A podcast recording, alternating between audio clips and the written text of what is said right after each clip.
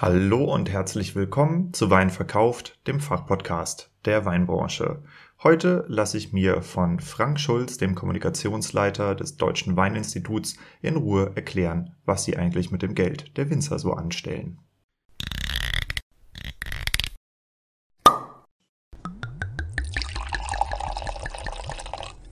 Wein gibt es nur, wenn die Winzerinnen und Winzer davon leben können. Deshalb untersuchen wir hier, wie man florierende Weinmarken aufbaut und wie du eine derart starke Nachfrage generierst, dass du deinen Wein nur noch zuzuteilen brauchst. Du hörst Wein verkauft, den Fachpodcast der Weinbranche, und hier geht es um die Kunst des Weinverkaufens.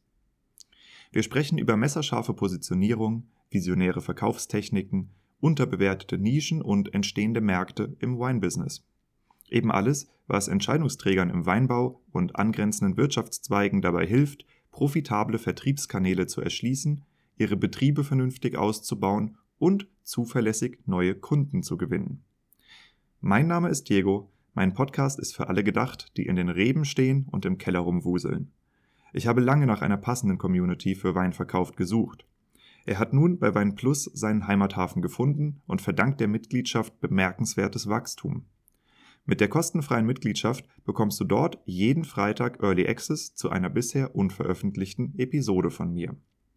Daneben gibt es hier, also zum Beispiel auf Spotify oder Apple Podcast, jeden Montag brühwarme News der Weinbranche mit Neuigkeiten über Fördergelder, über Umsatzzahlen, Weinbaupolitik, Neubesetzung, Markteinführung und was uns sonst noch so betrifft in unserer Branche auf die Ohren. Die Branchennews sind nur montags für 24 Stunden online. Wenn du sie verpasst, dann ist das so also abonniere den Podcast, um am Ball zu bleiben. Dieser Podcast wird finanziell unterstützt von Amorim, dem Weltmarktführer in der Korkproduktion.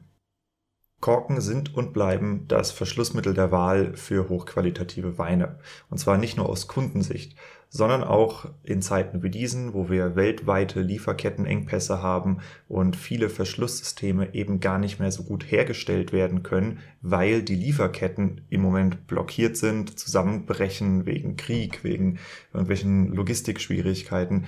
Äh, da zeigt sich eben genau die Stärke des Korkens, weil er wird hier in unserem Kontinent hergestellt. Und solltest du darüber nachdenken, wieder auf Korken zu wechseln oder bessere Korken einzusetzen, dann ist es wohl eine ganz gute Idee, dich mal an Amorin zu wenden. Ja, heute gibt es die zweite Episode mit dem Deutschen Weininstitut.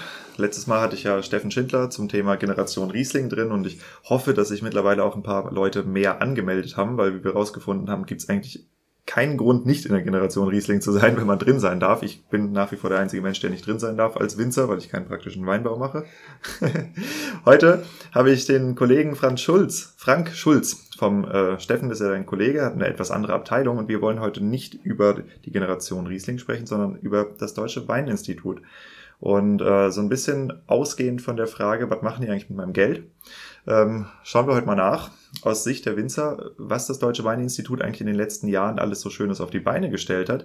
Der Frank ist nämlich sehr aktiv online und zwar auch bei LinkedIn und äh, bei Instagram und hat bei LinkedIn, glaube ich, einen Post gemacht, den ich neulich gesehen habe, äh, über die Reichweite des DWI und was da eigentlich alles gebaut worden ist. Und das sind ziemlich beeindruckende Zahlen in der letzten Zeit.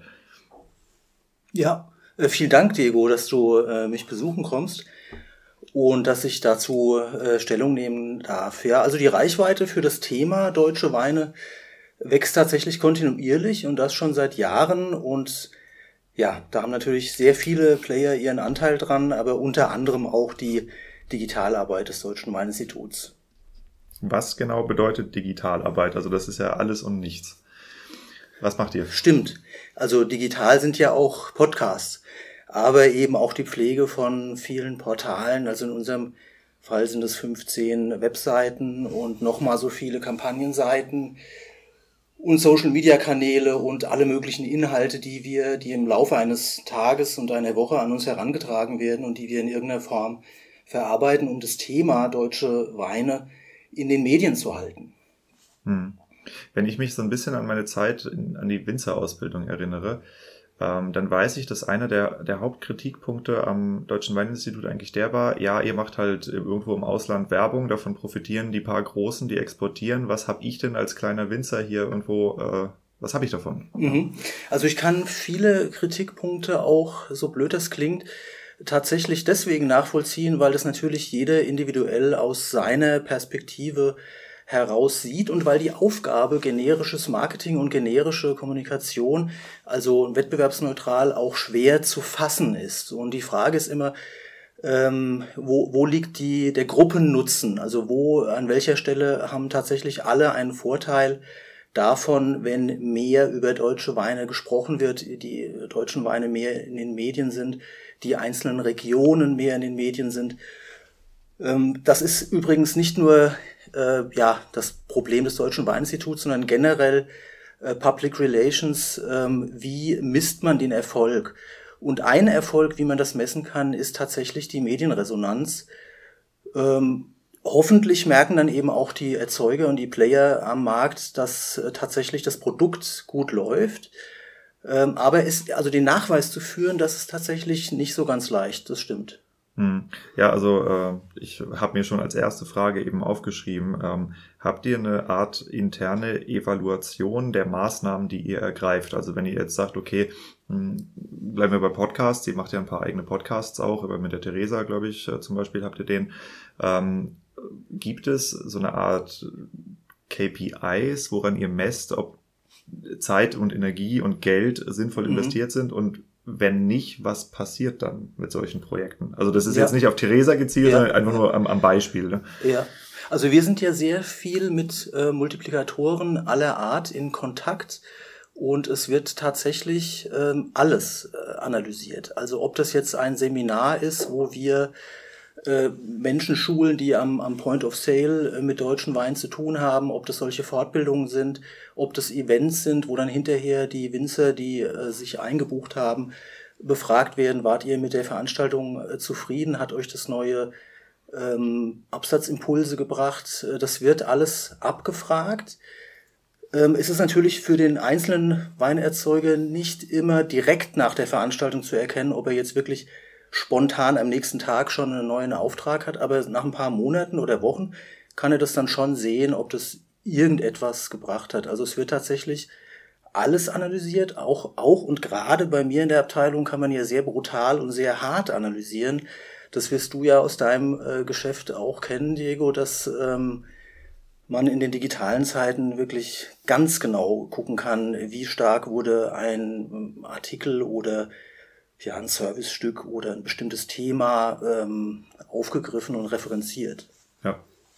Nee, klar, das, das kann ich tatsächlich. Und an dieser Stelle, ich sehe, dass mindestens einer von euch sich durch die indischen Gebiete bewegt. Wer ist das? Bitte mal melden. Ich bin hoch interessiert. Ähm, nee, aber hm, kommen wir zurück zum Thema DWI. Ähm, was genau hast du denn für eine Abteilung? Was ist deine Aufgabe hier? Ja, also ich leite die Abteilung Kommunikation und in dieser Abteilung Kommunikation, das ist ja ein sehr weiter Begriff, ähm, sind eben mehrere Ressorts, also einmal das Ressort Pressestelle, das Ressort Werbung und Werbemittel und Marktforschung, das zusammengefasst und dann eben das dritte Ressort Online, das sich natürlich in, den letzten, in der letzten Dekade ziemlich äh, stark äh, entwickelt hat. Und ja, in Kombination äh, ergibt es dann sozusagen ein großes Ganzes und es gab oder gibt natürlich auch immer wieder äh, Diskussionen, interne Diskussionen. Draußen wird natürlich immer auch viel diskutiert und das äh, kriege ich dann hoffentlich auch in weiten Teilen jedenfalls mit, um äh, darauf reagieren zu können. Aber es bleibt halt die, das ist nun mal die bundesgesetzliche Grundlage, auf der wir arbeiten, so, dass wir Gremien gesteuert sind. Also es sitzt eigentlich niemand hier, der sich irgendwas Verschwurbeltes ausdenkt, sondern alle Maßnahmen und alles, was wir unternehmen, ist vorab in ähm, Arbeitsgruppen, in Gremien besprochen worden und muss dann irgendwo auch eine Zustimmung finden. Insofern haben wir, einen, haben wir einen langen Vorlauf. Wer sitzt in den Gremien? Gewählte Vertreter aus den 13 deutschen Anbaugebieten die entsandt werden, um eben dann mit zu entscheiden, wie Budgets, das ist, sind ja nicht unsere Gelder, das sind die Budgets und die Gelder des einzelnen Winzers und des einzelnen Weinerzeugers, wie die eingesetzt werden. Also ja. das heißt, da sitzen Winzer oder sitzen da Händler oder sitzen Weinbaupolitiker oder also was qualifiziert einen zum Gremienmitglied? Ja, also man muss berufen werden und, und äh, man äh, wird auch natürlich im Gebiet äh, benannt. Also wenn beispielsweise also im Verwaltungsrat sind immer Vertreter aus den einzelnen Anbaugebieten und oft ist dann unter anderem der Geschäftsführer der Gebietsweinwerbung dort vertreten, aber eben auch, ähm, wie soll ich sagen, es gibt auch in, insofern einen bestimmten Proporz, weil ja die äh, Branche flächenmäßig aufgeteilt ist eben unter Kellereien, einerseits Genossenschaften, andererseits und ähm, den einzelnen äh, Winzern.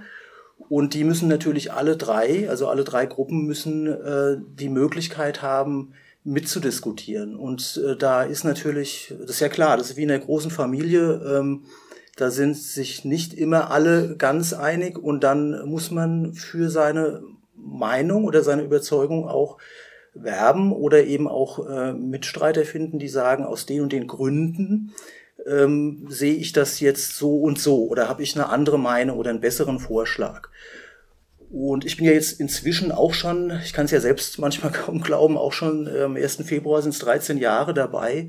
Und ich habe es noch nie erlebt, dass sich unsere Geschäftsleitung ähm, Argumenten komplett verschließt. Also wenn man sachlich gut argumentiert und man hat, man kann das belegen, dann wird sehr ergebnisoffen ähm, über alle möglichen Dinge äh, diskutiert. Und das ist, finde ich, eigentlich auch ganz richtig so und versuche das auch nach Kräften dann ähm, zum Erfolg zu führen, was immer dann eben von der Branche entschieden wird, um dann ähm, in, in Summe weiterzukommen. Hm.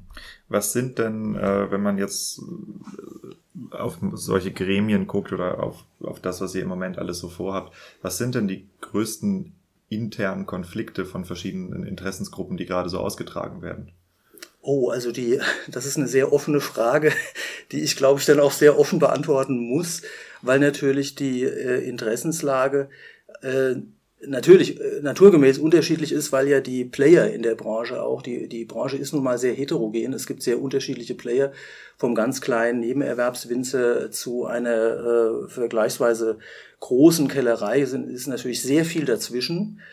Und ähm, in, insofern äh, ist die Aufgabe ja auch, und das, ich räume ein, dass es keine leichte Aufgabe ist für niemanden, der, der sich da konstruktiv, der da konstruktiv mitarbeitet, eben Themen zu finden und ähm, also wenn ich jetzt aus meiner äh, Content-Welt denke, äh, äh, Inhalte und Themen zu finden, die tatsächlich für alle nützlich sind, wo alle einen Nutzen äh, davon haben. Das war ja jetzt auch in der Krise, oder die Krise ist ja immer noch nicht ganz vorbei, in der, in der Corona-Krise äh, auch äh, ganz interessant, wie schnell man doch versucht hat zu reagieren auf, auf andere ähm, Umstände im äh, ja, und das wird natürlich immer wieder so sein. Dafür ist die Branche ja eigentlich auch sehr bekannt, äh, dass sie in der Lage ist, und das muss, man muss ja im Marketing, in der Kommunikation auch immer am Puls der Zeit irgendwo bleiben und ähm, neue Chancen auch ergreifen. Das war ja beispielsweise ähm, beim ersten Lockdown dann sofort die, die Online-Weinproben. Und da werde ich jetzt noch manchmal von Winzern angerufen, die sagen, äh, könnt ihr nicht äh, dauerhaft diese ähm, ja, die Angebote der Winzer weiterhin oben halten, weil sie weiterhin Anfragen haben zu solchen Online-Formaten. Das hätte ich beispielsweise gar nicht für möglich gehalten, dass sich sowas verstetigt. Ich habe gedacht, das äh, ist dann irgendwann auch wieder vorbei, dieser Hype. Ja, ganz im Gegenteil, sondern ähm, das Wichtige für einen Winzer ist ja nicht, ob ich Leute vor einen Bildschirm kriege, sondern ob ich Leute von Bildschirm kriege, die ich vorher noch nicht als Kunden hatte. Weil wenn ich einfach nur genau. den Kunden, ja. der schon mein Kunde ist, ja. in den Vertriebskanal reinschiebe, der mich mehr meiner persönlichen Zeit kostet, statt einfach nur zu verpacken ja. und zu verschicken, dann verdiene ich da kein Geld mehr dran. Und wenn äh, wenn es scheinbar so funktioniert, dass man über euch Neukunden dazu kriegt, dann ist das eine lukrative Art, das zu veranstalten. Und das ist dann schon sehr wertvoll. Also neue Impulse, das ist wirklich das Schlagwort. Und da sind wir natürlich nicht die einzigen, die für neue Impulse sorgen. Es gibt ja unglaublich viele Player, auch, auch aus deiner äh, professionellen Branche, äh, die, äh, ob es Händler sind, ob Sommeliers sind, ähm, ja, äh, es gibt Menschen, die sind sehr ähm, interessiert, mit digitalen Medien zu arbeiten, andere weniger. Das kann man ja niemandem vorschreiben. Aber es gab, das ist ja auch gerade der, äh, war sehr interessant zu sehen, dass in jeder Krise immer auch Chancen liegen. Und das haben wir ja alle äh, miterlebt. Also ich, ich gehe vielleicht gerade noch mal kurz auf die Kernaufgabe ein, mhm. Image, Absatz und Qualität des deutschen Weins äh, zu fördern, wie es ja auch in, in dem äh, Bundesgesetz, also im äh, Weingesetz äh, drinsteht, die Aufgabe des Deutschen Weininstituts. Ähm, das ist, ich weiß, dass das sehr, sehr breit ist, das so wiederzugeben, weil man eben unheimlich viel darunter fassen kann. Ähm, und das ist, glaube ich, auch gerade das Problem. Und deswegen wird auch immer wieder viel diskutiert. Ähm, ich vergleiche das manchmal mit, mit einem Promi-Fußballspiel, wenn 83 Millionen hm. Trainer vor den Fernsehgeräten sitzen. Und so ähnlich ist es eben dann hier an der Stelle auch, dass sehr, sehr viele Leute mitdiskutieren. Äh, für mich ist manchmal schmerzhaft, wenn dann äh, äh, Kaltakquise auch teilweise auf unserem Rücken ausgetragen wird von anderen Kommunikatoren. Aber in, wenn ich einen großen Strich drunter mache, bin ich sehr froh um jeden äh, Kommunikator und davon gibt es eine ganze Menge beim Thema Wein, äh, die ähm, mithelfen, das Thema oben zu halten. Und das ist nicht so selbstverständlich, wie, wie manche in unserer Branche glauben. Man muss da immer wieder verackern, dass über die Branche von großen Medien jedenfalls, dass wir da gehört werden und dass wir aufgegriffen werden mit unseren Themen. Und das hat sich, es war ja die Eingangsfrage auch, das hat sich sehr, sehr positiv in den letzten, ja, man kann sagen, in einer Dekade hat sich da schon sehr viel nach vorne entwickelt. Wo immer uns das hinbringt, also es wird halt auch wirklich immer spannender und immer professioneller und wir werden als Weinnation weltweit auch mehr äh, gesehen und gehört. Und das ist ja auch gut so. Hm. hm die äh, Entwicklung in, den, in euren Online-Aktivitäten, ähm, die habt ihr, glaube ich, in Gesamtreichweite gemessen. Mhm. Und wenn ich das richtig in Erinnerung habe, äh, stand da irgendwie die Zahl von eine Milliarde. Ja. Was genau war das für eine Zahl? Weißt du, worauf Also 1, äh, ja, ich weiß gar nicht mehr genau, 1,4 irgendwas äh, Milliarden, ja. Das hat sich also, das wird ja schon sehr lange gemessen, dieser Wert. Und der beruht da. Was genau ist, also, also genau, ja, genau. Und der beruht darauf, also insofern ist das ein, ein Wert, der sich kumulativ zusammensetzt aus Online-Medien, also Artikeln in Online-Medien und da kann man jetzt ja sehr viel genauer und härter auswerten und Printmedien. Und bei Printmedien wird ja dann anhand von bestimmten Schlüsselbegriffen, die müssen natürlich jedes Jahr gleich sein, sonst wäre es ja nicht äh, miteinander vergleichbar. In Printmedien wird eben dann geguckt, äh, in welcher Zeitung wurde das Deutsche Weininstitut oder das Thema Deutsche Weine referenziert. Und ähm, es wird natürlich nur das dann erfasst, was auch mit unserer Arbeit, also mit dem Deutschen Weininstitut in Verbindung steht, sonst wäre es ja nicht vergleichbar miteinander. Und dann hat man eben, äh, wenn es jetzt beispielsweise eine große Zeitung war mit einer großen Auflage, ist das natürlich ein höherer Wert. Wenn es eine kleinere Zeitung war, dann fließt das nur zu einem kleineren Teil ein. Ähm, aber an dem Punkt ist für mich auch sehr interessant, dass der Anteil der Online-Medien sich logischerweise äh, sehr stark nach vorne entwickelt hat. Und das ist ja irgendwo auch das Dilemma äh, für viele Verlage, äh, dass sie, ähm, dass es eben schwieriger ist, diese hohe Schlagzahl in den Printmedien äh, oben zu halten, währenddem die Online-Medien sich natürlich sehr stark entwickelt haben. Aber Fakt ist oder feststeht auf jeden Fall, dass sich die Gesamtreichweite äh, deutlich ähm, erhöht hat. Und das, man kann das, es gibt auch andere Parameter, wie man das auswerten kann. Man kann es bei Google Trends auch gucken, äh, wichtige Schlüsselbegriffe für die Branche, die sich positiv entwickelt haben.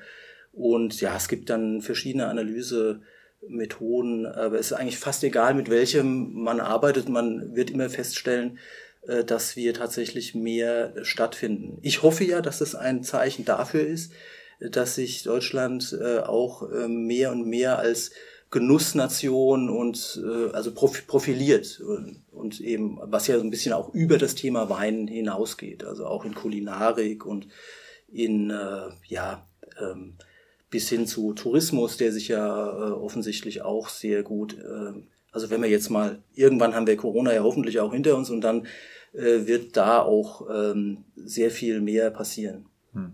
Was sind es denn für Maßnahmen, die äh, bei euch gefruchtet haben in den letzten Jahren?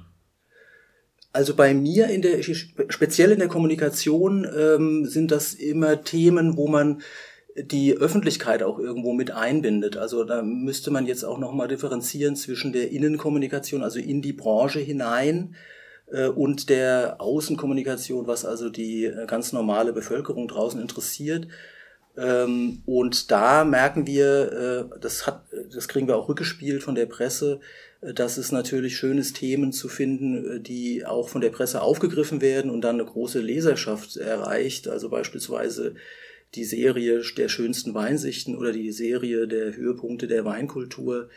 Ähm, oder auch als wir ähm, diese Abstimmung laufen hatten, äh, immaterielles Kulturerbe, dass wir da in die ähm, Liste der, ähm, äh, in diese UNESCO-Liste aufgenommen werden. Das waren, da gab es ja eine Beteiligungsmöglichkeit der Öffentlichkeit, äh, also die quasi weit über unsere Branche hinausgeht. Und das hat uns natürlich unheimlich nach oben getragen. Also immer wenn man eine Möglichkeit schafft, ähm, die über wo wir quasi aus dem eigenen Saft so ein bisschen rauskommen. Und dann, das, das läuft natürlich, das lohnt sich dann sowas. Das kann auch mal sein, ein emotionales Thema. Also wenn man sieht, wie hart die Winzer bei der Eisweinlese, also bei wirklich widrigsten Umständen im Weinberg arbeiten. Das, das äh, wird, da gibt es ein globales, weltweites, sehr starkes Interesse an solchen Themen. Und wir haben natürlich auch ein sehr bildstarkes Thema. Aber das, und das ist auch toll. Also ich freue mich auch sehr über unser bildstarkes Thema, aber das heißt noch lange nicht, äh, dass äh, sich die Reichweite so positiv entwickelt, wie das jetzt in den letzten Jahren der Fall war. Und das hatte also intern hier auch mit einer, mit einer äh, Multi-Channel-Strategie äh, zu tun, dass wir über viele Kanäle gegangen sind, auch sehr frühzeitig über viele Kanäle gegangen sind.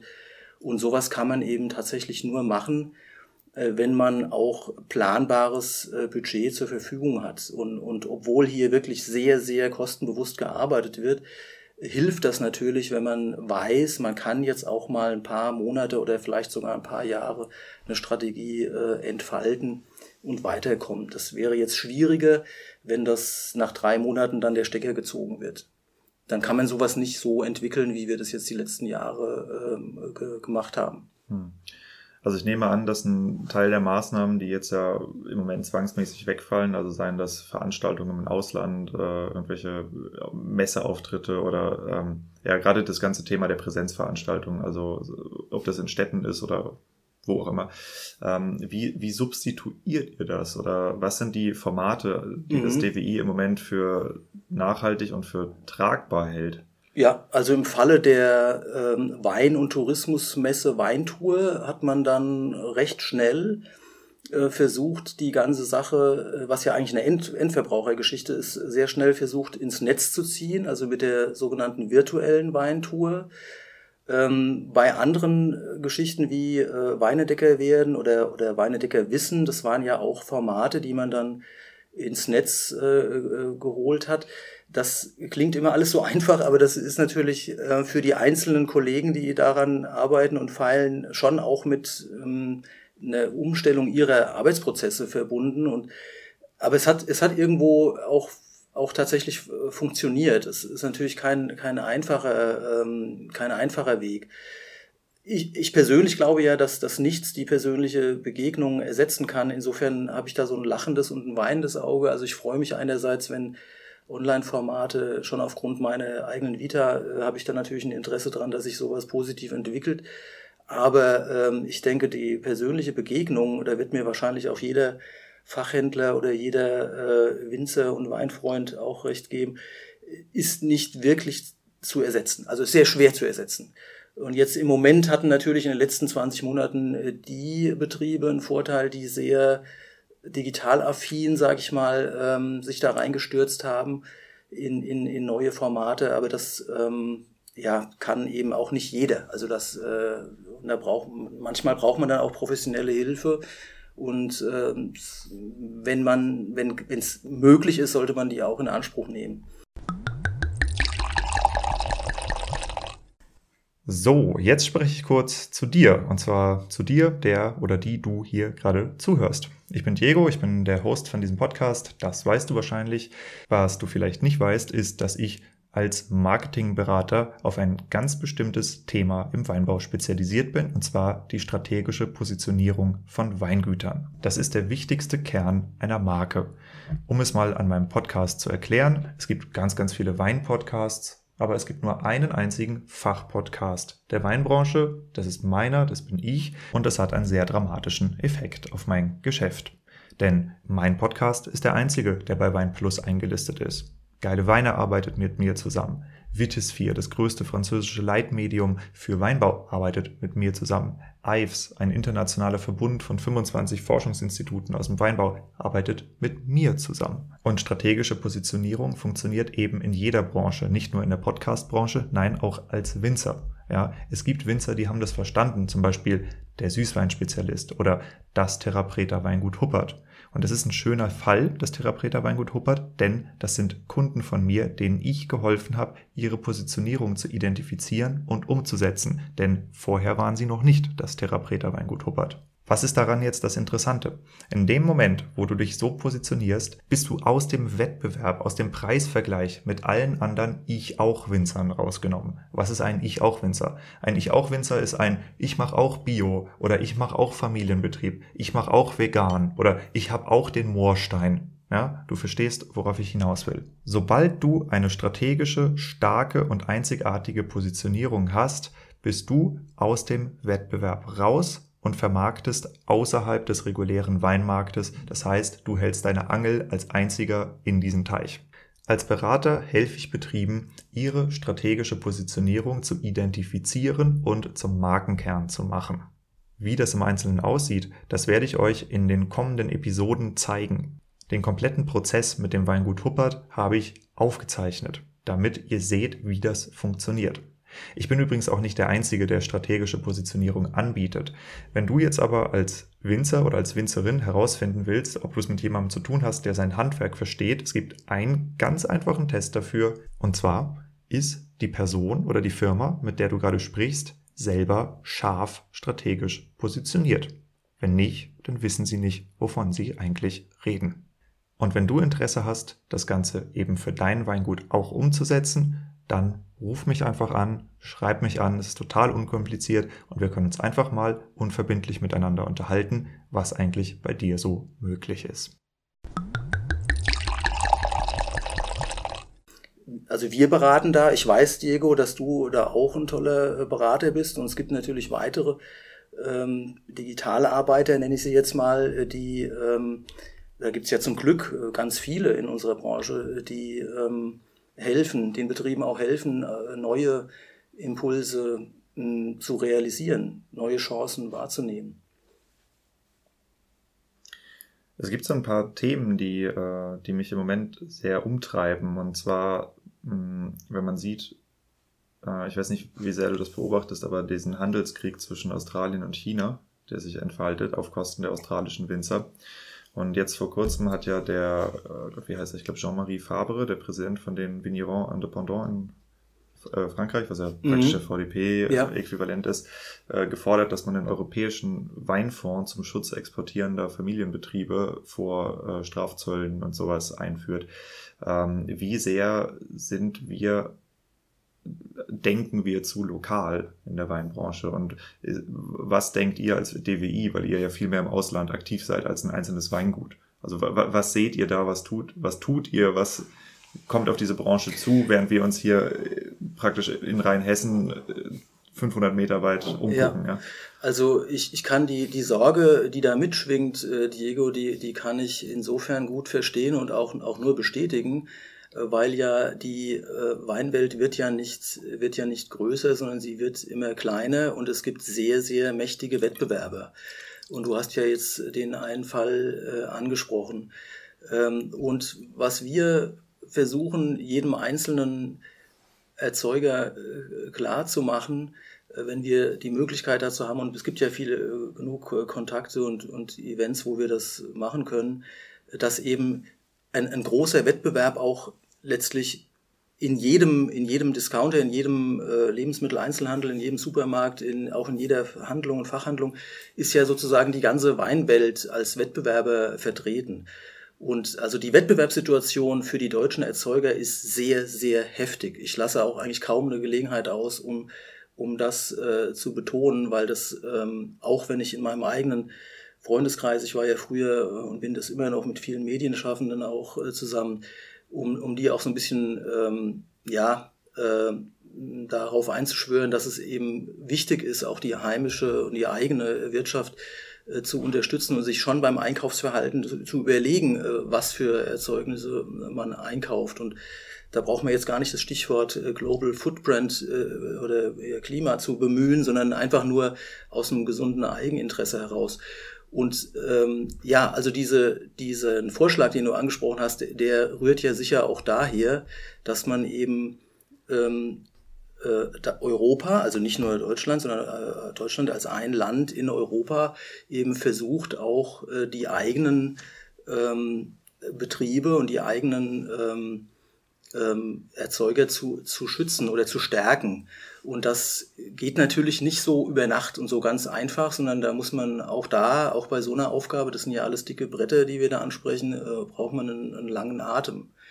Ähm, und ich denke, also ich, ich habe jetzt nicht alle genauen Zahlen im Kopf, aber ähm, also allein China als, als Player und die, die sind da ja immer ähm, schon seit Jahren eigentlich sehr aktiv in der Branche, sind natürlich ein Gigant gegen uns. Und äh, da muss man sich schon überlegen, ja, wie, wie stellt man sich auf oder wo, wo hat man seine erfolgreiche und nachhaltig erfolgversprechende Nische in der globalen Weinwelt, um ähm, positiv äh, und, und, und aussichtsreich wirtschaften zu können.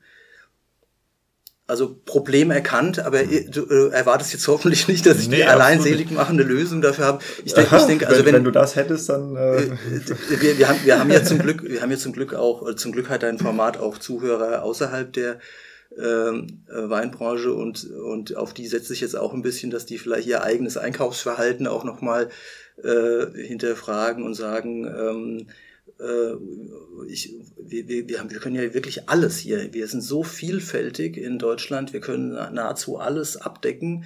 Also kann man ja auch immer einen deutschen Erzeuger finden, wenn man, äh, egal welche Geschmacksrichtung man äh, favorisiert.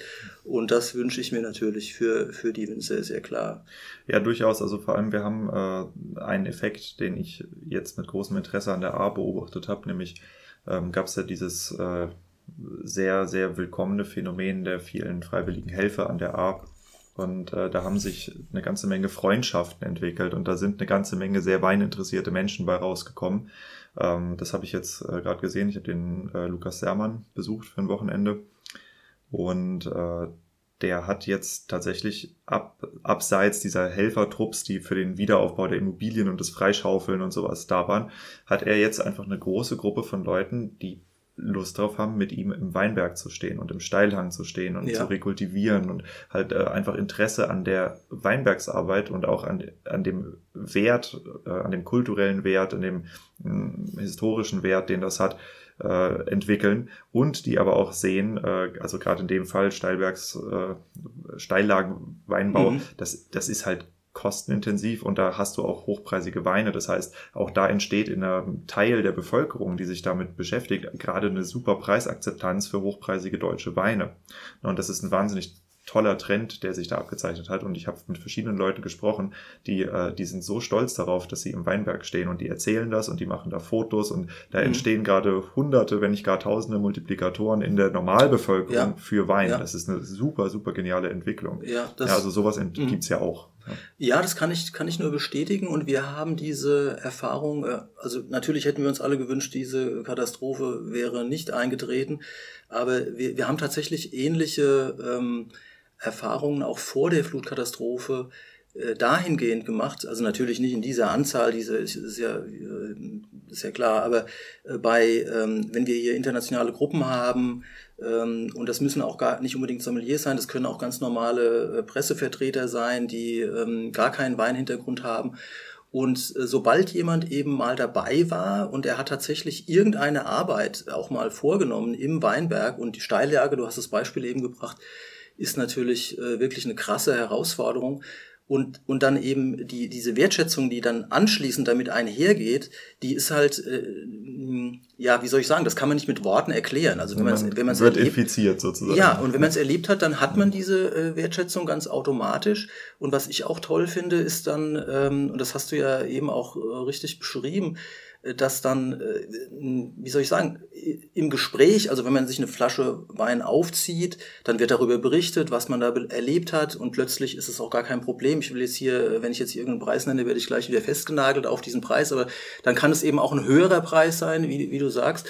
Und trotzdem äh, bezahlt man das gerne, weil man eben erfahren hat, was für ein Engagement und was für eine Leistung dahinter steckt. Und das ist eben, es ist, es ist ein, ein, ein äh, Produkt, das das ganze Jahr über, also die, die, die Rebe an sich und der Weinberg an sich, wird ja das ganze Jahr über auch bearbeitet. Und auch das muss man vielen Leuten, die eben nicht aus der Branche kommen, erstmal klar machen, ja, weil manche Laien denken vielleicht, na ja, gut, da wächst halt was und dann irgendwann komme ich mal im Oktober vorbei und dann äh, ernte ich was, ja, und das äh, ist doch super. Also ansonsten muss ich nichts machen rund ums Jahr. Und äh, das, äh, ja, also das ist insofern immer wieder auch erklärungsbedürftig. Das, hm. ja, man muss, glaube ja. ich, auch jede Generation neu an Wein ranführen. Ja. Also das, das ja. nur weil deine Eltern Wein getrunken haben und wissen, dass Wein was Tolles war, heißt das nicht, dass du das weißt. Ja. ja. Da gibt's ja, gibt's ja gerade, also gibt's sicherlich auch in anderen Bundesländern, aber ich, ich weiß das eben hier aus, aus Rheinland-Pfalz, dass es da tolle äh, Projekte auch gibt, um äh, wirklich, also Schüler und teilweise schon im, im, Kindergartenalter, bei uns im Ort war das auch schon in der Grundschule, ähm, ein bisschen heranführt.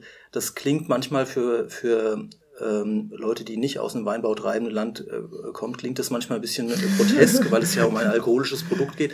Aber es geht halt um viel mehr. Es geht eben auch um äh, Kulturlandschaften, es geht um Pflege, es geht um ja, Vegetation und äh, Wetter. Man kann unglaublich viel dabei lernen, eigentlich in jedem Alter. Es hört auch nie auf, zum Glück. Es wird nie langweilig.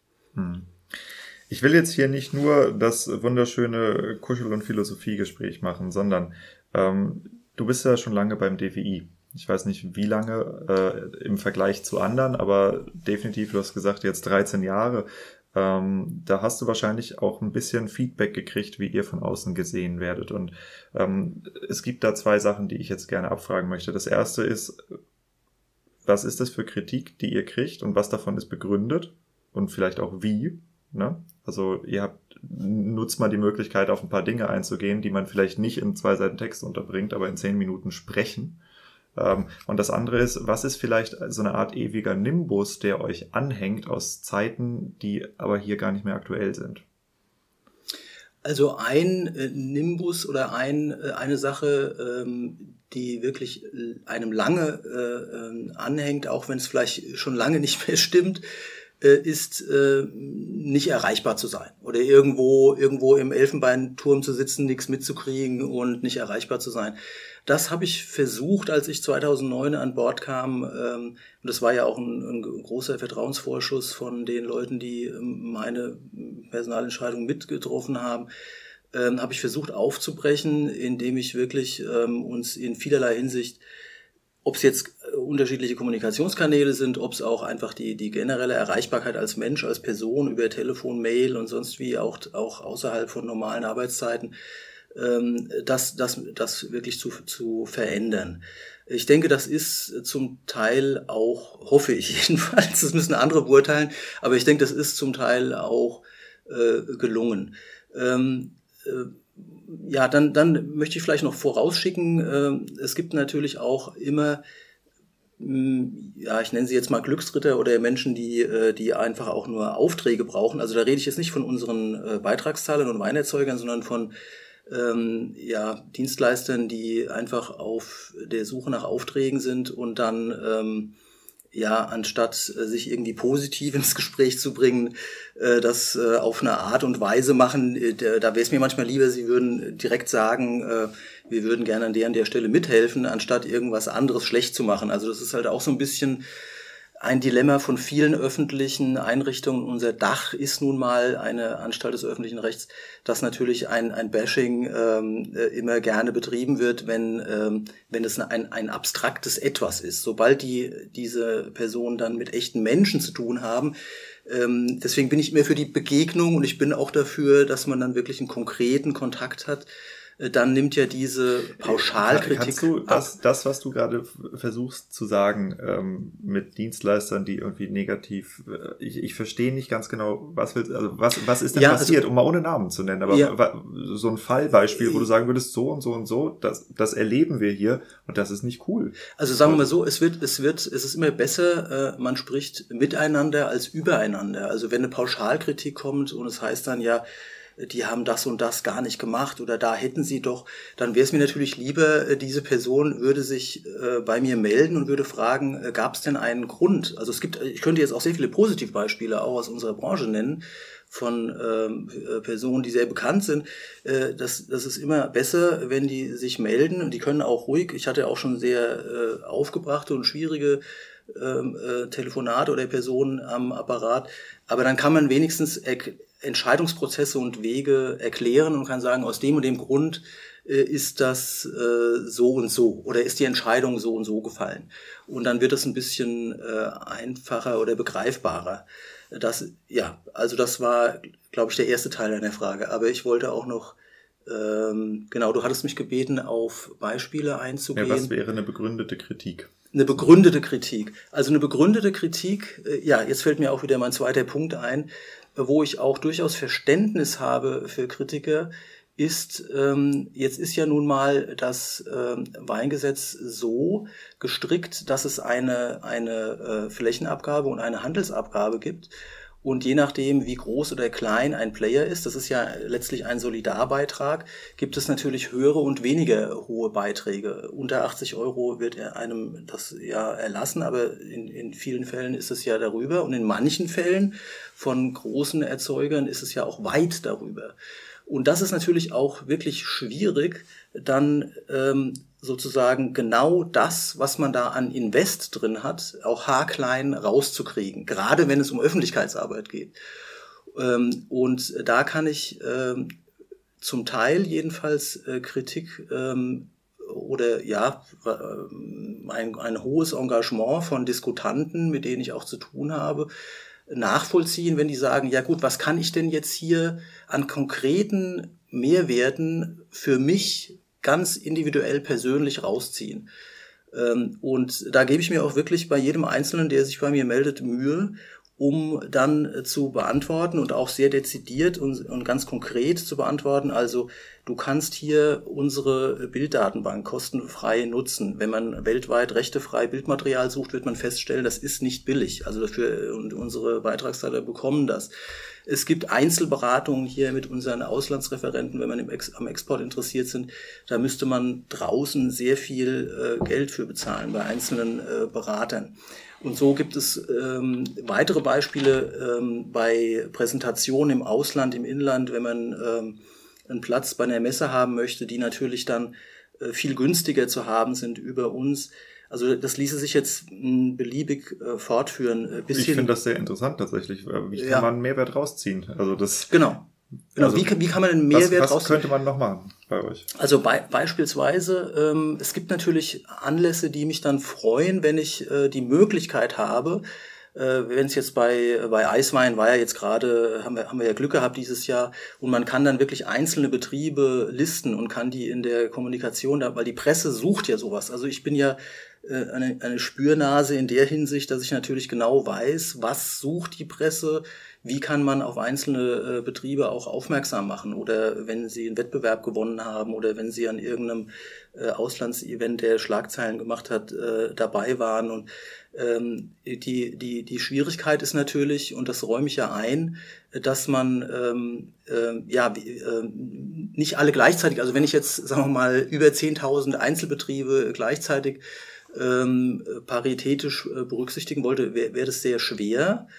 Und, und auch das mit den äh, unterschiedlich hohen ähm, äh, Beiträgen ist natürlich dann auch schwer nachzuvollziehen, wie man jetzt in der generischen Kommunikation oder in der, im generischen Marketing auch anteilig äh, dort mhm. stattfindet. Und da, äh, weil, du, weil du hattest mich ja gefragt, Diego, äh, du hattest mich ja gefragt, äh, welche Kritik kannst du denn, ähm, verstehst du die Kritik oder kannst du einen Teil der Kritik äh, nachvollziehen? Ja, aber ist es eher die Kritik von dem Großen, der sagt, okay, ich zahle hier relevante Summen, was bringt ihr mir dafür? Oder ist es die Kritik von dem Kleinen, der sagt, äh, ich zahle hier meinen Beitrag, yo, aber ich spiele halt auch null Relevanz in der, im Marketing im Ausland, weil ich exportiere keine einzige Flasche. Die positive, die positive Nachricht ist, dass keiner dieser Player, äh, die du ansprichst, ähm, total unzufrieden äh, von dannen zieht, äh, nachdem er sich mal hier gemeldet hat. Also egal wie klein oder groß der Player ist, und äh, wenn ich nicht selbst unmittelbar dem äh, helfen kann, dann gibt es auf jeden Fall Leute, die, wo ich sehr kurz ähm, ähm, mit kurzen Wegen sagen kann, ähm, wir, wir, ich finde jemand, der hier konkret tätig werden kann. Hm. Und ich, ich würde gerne nochmal zurück, weil bevor wir uns, ich fand das eben ja. super interessant. Ja. Ähm, ich habe nämlich, ich habe eine ähnliche Erfahrung gemacht, ähm, als ich bei Wir Winzer war.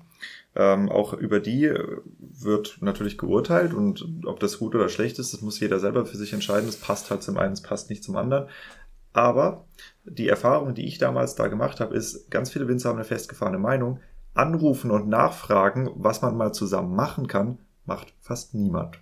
Ja, und ähm, ich weiß nicht, ob das hier möglicherweise auch der Fall ist. Was, wenn ich hier anrufen würde als Winzer, wie kann ich einen Mehrwert rausziehen? Du hast eben gesagt, es gibt Bilddatenbanken, es gibt vergünstigte Messeplätze, es gibt, äh, ich weiß, dass ihr äh, die Veranstaltungsdatenbank habt, wo ich meine Online-Weinproben oder meine, meine Events oder sowas einlisten könnte. Mhm. Was wenn ich selber aktiv werden will, mhm. was kann ich hier machen? Was, was für ja. Möglichkeiten habe ich? Also ich, ich war jetzt noch nicht ganz fertig mit meiner Aufzählung, ja. äh, aber ich, ich verstehe äh, absolut, äh, was, du sagst. Ähm, es gibt zum Beispiel äh, Marktstudien, äh, Sinusstudien, es gibt ähm, über Wine Intelligence Marktberichte, es gibt also Mehrwertvorteile. Also es geht, es geht in die Richtung, ähm, jetzt mal jenseits von der, von der PR und Öffentlichkeitsarbeit und, und diesem generischen Wert, den wir, glaube ich, nicht weiter vertiefen müssen, weil das wirklich sehr, das würde hier sehr, sehr tief gehen, sehr weit führen. Aber gibt es eben äh, Mehrwertvorteile, äh, wie man an, an ähm, äh, Daten und äh, Statistiken und an ähm,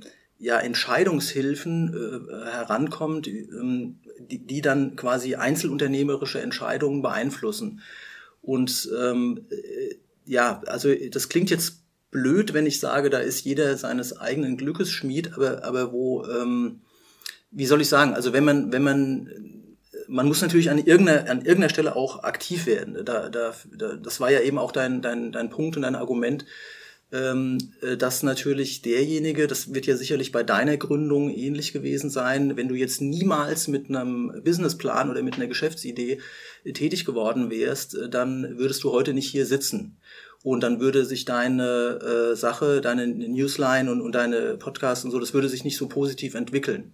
Und das ist natürlich, ähm, ähm, ja, man kann ja niemanden dazu zwingen, aber äh, letztlich die Weinbranche ist, ich, ich, ich will es mal positiv drehen, ist ja letztlich auch bekannt dafür, dass sie eben sehr flexibel ist und dass einzelne Player, ähm, die sich ja dann immer auch irgendwo ein Stück weit absetzen, ähm, in der Lage sind, auf neue, ähm, ähm, auf neue Gegebenheiten auch neu zu reagieren. Nee, also ich sag mal so, die Winzer sind schon deut deutlich in der Lage, ihre Hausaufgaben selber zu machen. Mhm. Müssen sie, weil sie ungefähr alles machen in ihrem Betrieb. Auf der anderen Seite herrscht ja. halt dieser wahnsinnige Zeitmangel, weil Richtig. das Alltagsgeschäft Richtig. so krass ist in einem Weingut. Ja. Und deshalb äh, probiere ich hier diesen Mehrwert zu bieten, dass ein Winzer erstens weiß, was es wo zu holen gibt ja. und das auch einschätzen kann, ob es für ihn relevant ist, damit er nicht die Zeit in die Recherche investieren muss, sondern gerade hier auf dem Schlepper hören kann, ach, das gibt's da, okay, alles klar, dann guck ganz ich genau. mal an. Und richtig. Und da sehe ich auch einen ganz großen Nutzen auch deiner Arbeit, weil mir das sonnenklar ist,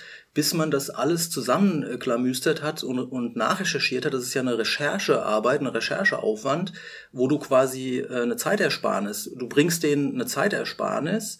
Ähm, ich, ich weiß übrigens auch von der Arbeit mit meinen Studenten, die, die ähm, ich ja jetzt auch schon seit fast zehn Jahren ähm, nebenberuflich und, und genehmigt hier durch die, durch die Geschäftsleitung, äh, der ich nachgehe, die, die, das sind ja alles neue Betriebsnachfolger, die, die sagen ja genau das. Die Arbeit ist so, ihre Arbeit ist so vielfältig und sie sind so ausgelastet mit vielen, vielen anderen Aufgaben, dass sie jetzt nicht auch noch ähm, äh, die äh, alle behördlichen Seiten und alle ähm, ja, rechtlichen Änderungen und all das äh, durchrecherchieren können, sondern ähm, sie sind dann, glaube ich, wirklich froh über jemanden wie Diego Weber, der das für sie vorrecherchiert äh, oder vorkaut, äh, sage ich jetzt mal so salopp.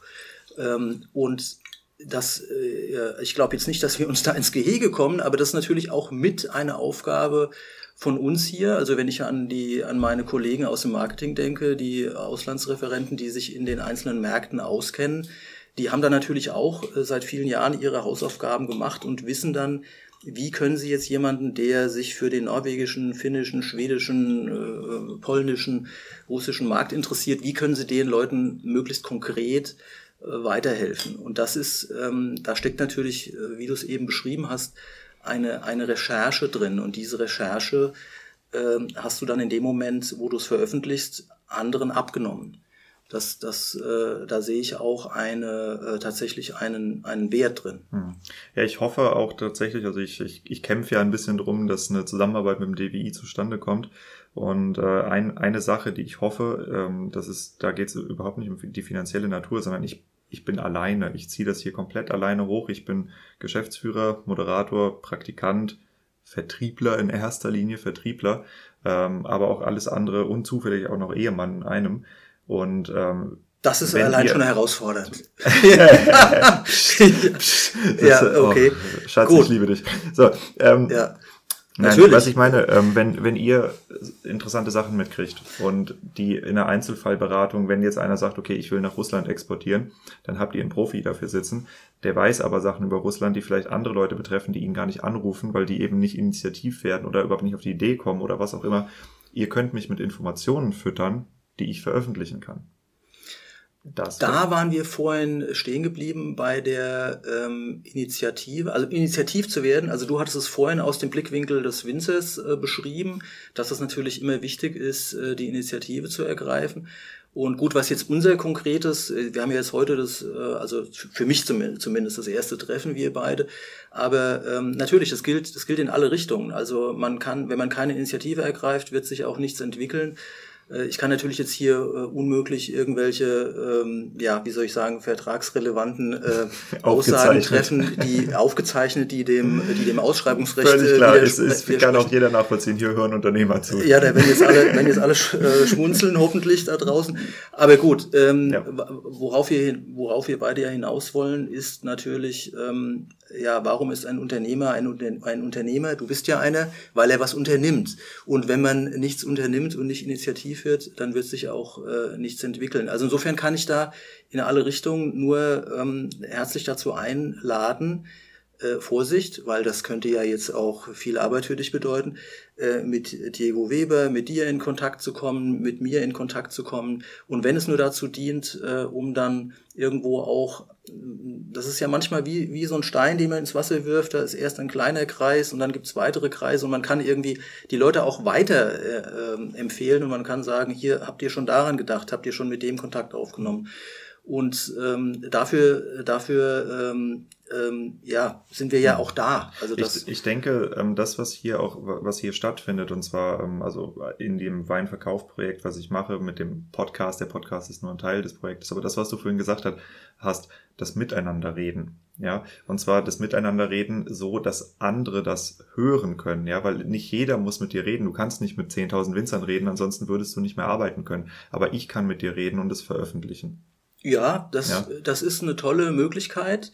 Und äh, ich verstehe auch, dass ähm, es angenehmer ist äh, für viele, für alle Beteiligten und für deine Zuhörer bestimmt auch, äh, sich das anzuhören, statt jetzt einen Roman äh, durchzulesen. Ja. Oder äh, ja, wie, wie du sagst, man kann, es ist auch schwierig, äh, alle gleichzeitig dann individuell ähm, äh, zu besuchen. Aber das ist tatsächlich ein, ein, ein, ein Medium. Ich meine, du stehst ja für ein Medium und das Medium wächst und das Medium hat eine Daseinsberechtigung, sonst würde es sich nicht so entwickeln. Hm. Das, da bin ich ganz, äh, ganz seiner Meinung, ganz d'accord. Ja, hm. ja ich hoffe, ich hoffe, dass das äh, tatsächlich auch nicht das letzte Gespräch wird, sondern äh, dass wir vielleicht ähm, in späteren Episoden, weil ihr geht nicht weg und ich habe das ehrlich gesagt auch nicht vor. Ähm, vielleicht äh, mehr auf das Thema Benefits oder wenn das DWI mal was eine neue Idee einführt oder so, dass wir das einfach vorstellen können. Ähm, da, da ist, glaube ich, jedem mit geholfen. Ähm, aber ich würde das Ganze, bevor wir jetzt hier die Aufzeichnung abbrechen, nochmal in eine andere Richtung gehen. Und zwar ähm, das DWI als Arbeitgeber. Ich kenne ein paar Leute, die zumindest Praktika oder, glaube ich, auch ein, zwei, die hier festangestellt arbeiten, so ein bisschen aus dem Studium, ähm, beziehungsweise die Namen da, da klingelt was. Ne? Mhm. Ähm, DWI als Arbeitgeber, äh, stell dich doch mal vor, vielleicht hören hier Leute zu, die mal hier reinschnuppern wollen.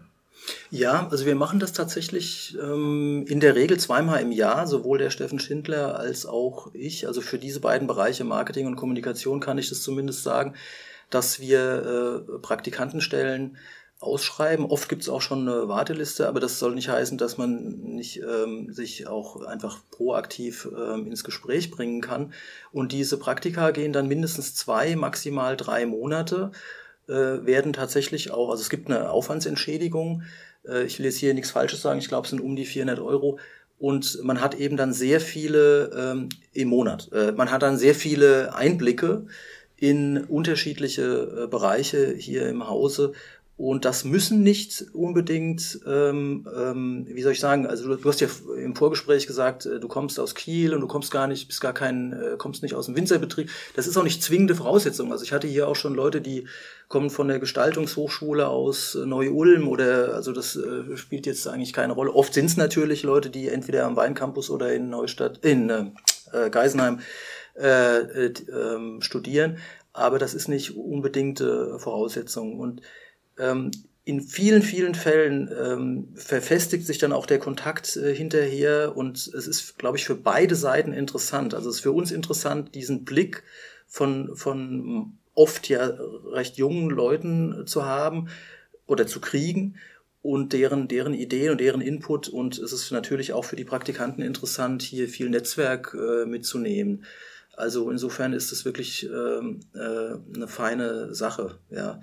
Mir fiel eben noch, tut mir leid, dass ich jetzt nochmal quer reingehe, ähm, äh, die, zu den Roads, äh, Roadsurfern, also diese, weil wir über Benefits sprachen. Das ist ja jetzt die jüngste Sache, die äh, bevorsteht. Zwei Online-Seminare zu diesem Thema. Äh, Camping, also Camping-Stellplätze. Du bist ja heute selbst auch hier mit einem mit einem tollen Camper, habe ich schon äh, ein interessiertes Auge drauf geworfen vorhin, ja. Und das äh, ist ja auch eine, ähm, wie soll ich sagen, ein wie, geht wiederum in das in den in den Bereich Beratung, also wo wir eben versuchen, mit einem professionellen Partner einen informationellen Mehrwert für die Erzeuger zu schaffen. Das war jetzt, das war jetzt sehr, sehr quer. Tut mir leid, weil wir gerade über Praktikanten Nee, nee alles, alles, gut, alles gut. Und äh, das ist ein, das ist interessant, weil also ich habe ja verschiedene Weingüter, die ich äh, berate und ich spreche mit denen allen darüber, ob sie eine Brachfläche haben, wo sie einen äh, Camperstellplatz hinstellen können. Weil ich habe das jetzt mit verschiedenen Weingütern schon besprochen. Ihr werdet es gehört haben, wenn ihr hier zuhört öfter. Ähm, Weingut Weber hat das erzählt. Äh, zum Beispiel, da kann man das intensiv nachhören. Die anderen kriege ich jetzt auswendig gerade nicht hin, aber ich habe es mindestens drei oder viermal schon gehört, dass das, was früher der Bustourismus ist, das ist zusammengebrochen. Das ist heute der Campingplatztourismus und du, du stellst halt deinen dein Camper einfach in äh, deinen Platz in verschiedene Online-Portale oder was auch immer in, in Reiseführern vor für Campingwägen, ja, äh, bist ein bisschen günstiger als der professionelle Campingplatz nebendran und bist halt ausgebucht. Ja, tak, tak, tak, tak. also äh, ja. ich stamme ja, das wissen ja viele, ähm, ich bin zwar hier in Rheinhessen aufgewachsen, stamme aber mütterlicherseits und im Grunde genommen auch väterlicherseits ähm, aus der Pfalz und ich kenne einige Player, die das wirklich im Nebenerwerb ähm, anbieten. Und äh, wie du sagst, Diego, die sind äh, Sommer für Sommer und nicht nur im Sommer, die sind quasi rund ums Jahr ausgebucht. Also das ja, ist schon eine, eine, Möglichkeit, auch eine andere ähm, Wertschöpfung, was quasi so nebenher läuft, hat ja mit dem normalen Wein ja, der, Trick ist, der, der Trick ist ja, dass die Anmeldung in der Vinothek stattfinden muss. Sehr schön. Das, das freut mich zu hören. Ja, ja, da können wir quasi zwei Fliegen mit einer Klappe schlagen ja, und der Kofferraum eines Campers ist in der Regel groß, sage ich mal so, Punkt, Punkt, Punkt. Ja. Ja. Mhm. Ja, Frank, wenn ich jetzt als Winzer aktiv werden würde und Anregungen oder Ideen habe, wie wende ich mich am besten ans DWI? Wohin? Gibt es da irgendwie einen Kummerkasten oder einen Vorschlagkasten oder wer wäre der Ansprechpartner? Also der Kummerkasten äh, lautet äh, info at deutsche zusammengeschrieben, deutscheweine.de. Ich habe aber überhaupt nichts dagegen, wenn mich auch Leute direkt anschreiben. Das wäre dann frank.schulz, nur mit Z, at deutscheweine.de und ich finde immer jemanden, der in irgendeiner Form weiterhelfen kann. Also jetzt bin ich gespannt, ob äh, jemand, wie hast du das vorhin so schön genannt, initiativ ähm, äh, tätig wird. Mal gucken. Werden wir sehen. Gott, Leute, meldet euch bei ihm, ansonsten stehe ich da. ich, ich brauche ein paar Fake-E-Mails und dann kriegst du von mir Post. Ja, nee, cool, Frank, super. Wir haben äh, fast eine Stunde durch. Äh, das hatte ich dir versprochen, mit Respekt auf deine Arbeitszeit. Wir sind nämlich in seinem Feierabend schon drin. Und äh, vielen Dank für das Gespräch und hoffentlich bis auf ein baldiges. Bestimmt. Vielen Dank für deine Zeit auch, Diego. Also für mich war das eine sehr erhellende Episode. Ich habe ich finde es faszinierend, wie viel das DWI eigentlich tatsächlich macht und wie viel davon eben auch auf der Eventseite stattfindet, wie viel im Ausland ist. Und ich kann euch wirklich nur empfehlen, sich das mal regelmäßig reinzuziehen und nachzugucken, was es denn dort gibt, wo man selber als Winzer eben auch für sehr kleines Geld von profitieren kann. Denn das Geld, was wir Weingüter dem DWI zur Verfügung stellen, das wird offensichtlich eben auch zur Vermarktung unserer Weine genutzt. Übrigens, wenn du unter, oha, ich glaube 35 oder 32 oder so, irgendwie sowas bist, ähm, dann solltest du dir auch dringend mal die Episode mit dem Steffen Schindler anhören über das Thema Generation Riesling.